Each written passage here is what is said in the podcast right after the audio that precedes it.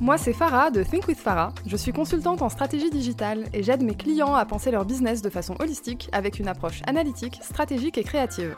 Discutons ensemble des solutions concrètes pour optimiser votre business et le faire boomer. Je vous partage mes expériences, mes succès, mes échecs, mais surtout mes apprentissages pour que vous puissiez façonner l'entrepreneur qui est en vous et atteindre vos objectifs. Bienvenue dans un nouvel épisode de ton podcast Think with Farah. Aujourd'hui, je vais te parler originalité, différenciation et surtout cette quête à l'originalité. On va voir ensemble que la différenciation est une stratégie business, une stratégie de création d'entreprise et une stratégie marketing qui fonctionne très bien et sans laquelle un business peut difficilement fonctionner à moins d'être un gigantesque grand groupe.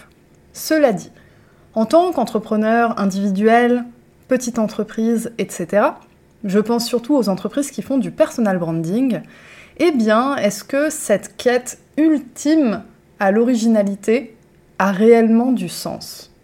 Je parle ici de l'originalité dans la communication. On parle souvent d'authenticité, mais derrière cette authenticité, il y a toujours cette quête de se démarquer par rapport aux autres. Comment on se démarque face à une norme eh bien, c'est en faisant preuve d'originalité, en faisant preuve d'audace, etc., etc. Mais du coup, est-ce que dans cette quête à l'originalité, on respecte vraiment son authenticité? Et si finalement la normalité pouvait avoir énormément de valeur dans la communication qu'on met en place auprès de notre audience et de notre clientèle? Aujourd'hui, j'ai envie qu'on fasse la paix avec le fait de ne pas toujours être 100% original et parfois de reproduire un modèle d'affaires. J'ai d'ailleurs envie de dire un petit secret, qui n'est en réalité pas un secret, c'est que quand on parle de modèle d'affaires, de création de produits, de services, etc., eh bien en réalité, reprendre un système qui fonctionne, eh bien c'est une bien meilleure recette vers le succès que créer quelque chose from scratch, donc de zéro, simplement pour le petit fait de vouloir être original. L'originalité en business, c'est parfois un risque qui n'est pas nécessaire d'être pris. L'originalité, pour qu'elle ait un véritable impact, il faut qu'elle ait du sens et qu'elle soit authentique. Qu'est-ce qui fait que aujourd'hui, toi, tu es original, tu es différent ou différente? De tes concurrents et tes concurrentes La réponse ici, elle se trouve pas nécessairement dans ta manière de communiquer ou dans le fait d'être très extraverti. Pas forcément. Elle peut être là. Et si elle est là, c'est une très bonne chose. Effectivement, il y a des personnes avec une communication très impactante et c'est juste génial de les écouter et de les observer sur les réseaux. Cela dit, l'originalité, on peut aussi la trouver dans d'autres aspects beaucoup moins mis en avant dans la vie d'un business. Je pense par exemple au process en interne. Je pense au mode de réflexion. Je pense à la manière d'échanger en direct avec ses clients et ses clientes, à la manière d'anticiper l'évolution de son business, à la manière de gérer peut-être sa comptabilité au quotidien en faisant preuve d'ingéniosité. Finalement, l'originalité ici, elle se traduit dans toutes les branches de ton business parce que ça reste ton business. Il est forcément à ton image et tes concurrents et concurrentes ne peuvent pas copier tes process en interne.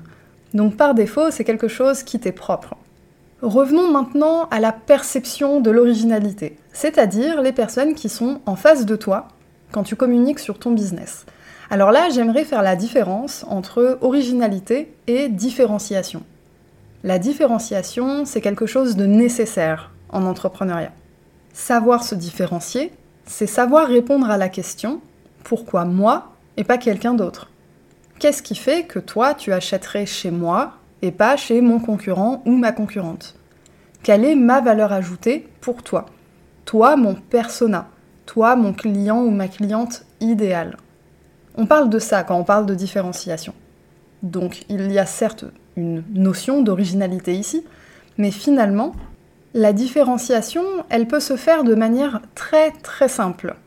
Ici, l'idée, ce n'est pas de euh, chercher le maximum d'idées les plus farfelues les unes que les autres pour être capable de se différencier par rapport à ses concurrents. La différenciation, ça peut être par exemple un process très simple, minimaliste, mais géré aux petits oignons qui fait que ton business tourne parfaitement et que la satisfaction client aussi, par exemple. La différenciation peut se faire dans des choses très très simples du quotidien d'un business. On n'est pas nécessairement sur de la communication extravertie, hyper originale. Bref, t'as compris un peu le topo. Maintenant, j'ai envie de te rassurer si aujourd'hui tu n'as pas encore conscience de ton réel élément différenciant. Quand je parle de réel élément différenciant, c'est que, a priori, quand tu montes un business, t'es censé regarder ce qui se passe sur ton marché. C'est quand même mieux pour définir tes prix, mais pas que, c'est aussi bien pour savoir ta stratégie de communication à adopter, etc. Je passe les détails sur le sujet.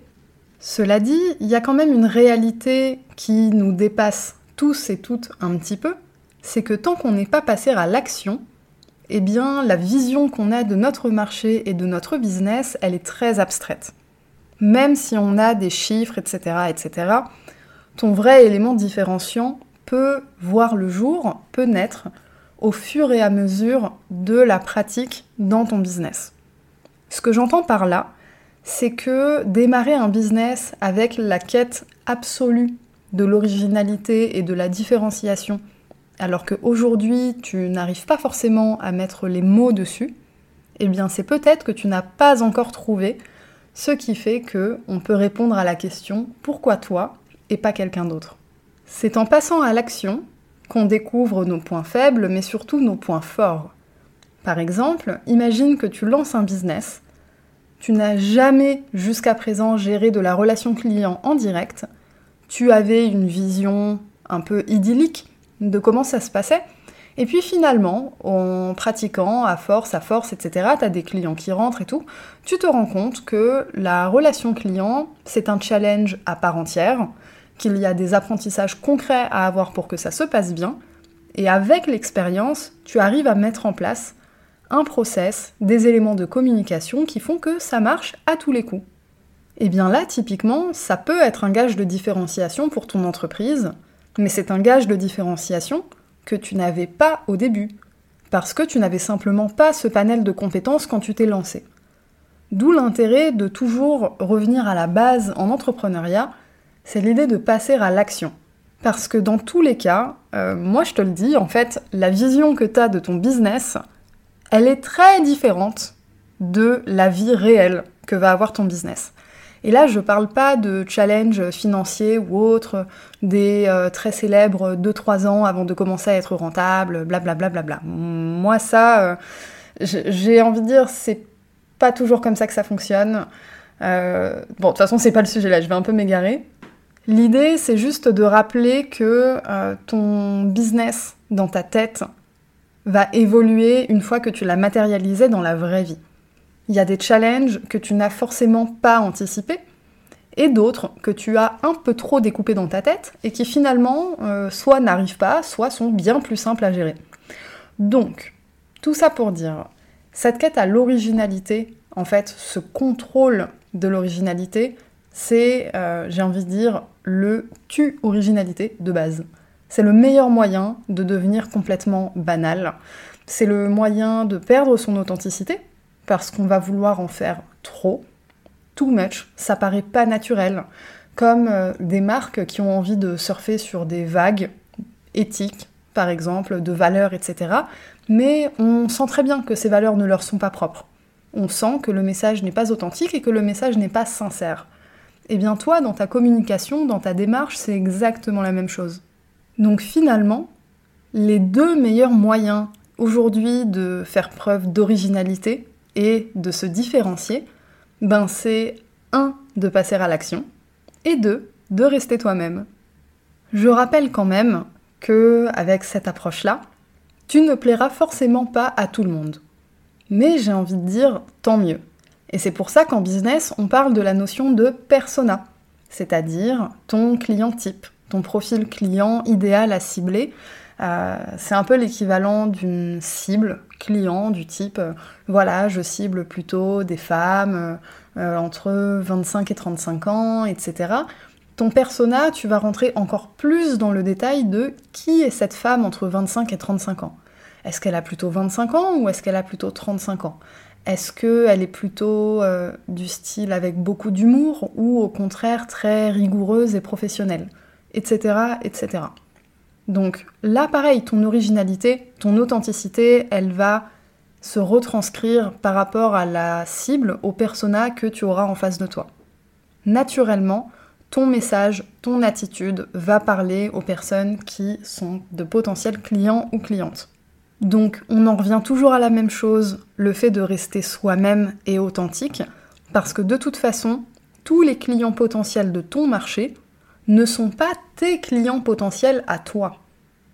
Tes clients potentiels à toi seront le reflet de l'image que tu vas transférer dans ton business.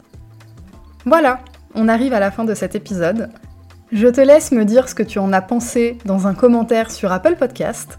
Et si tu n'as pas d'iPhone, tu peux me retrouver sur Instagram at thinkwithfarah. Mes DM sont ouverts, tu peux m'envoyer un message, je prends toujours le temps de les lire et ça me fait toujours très plaisir. Allez, je te dis à la semaine prochaine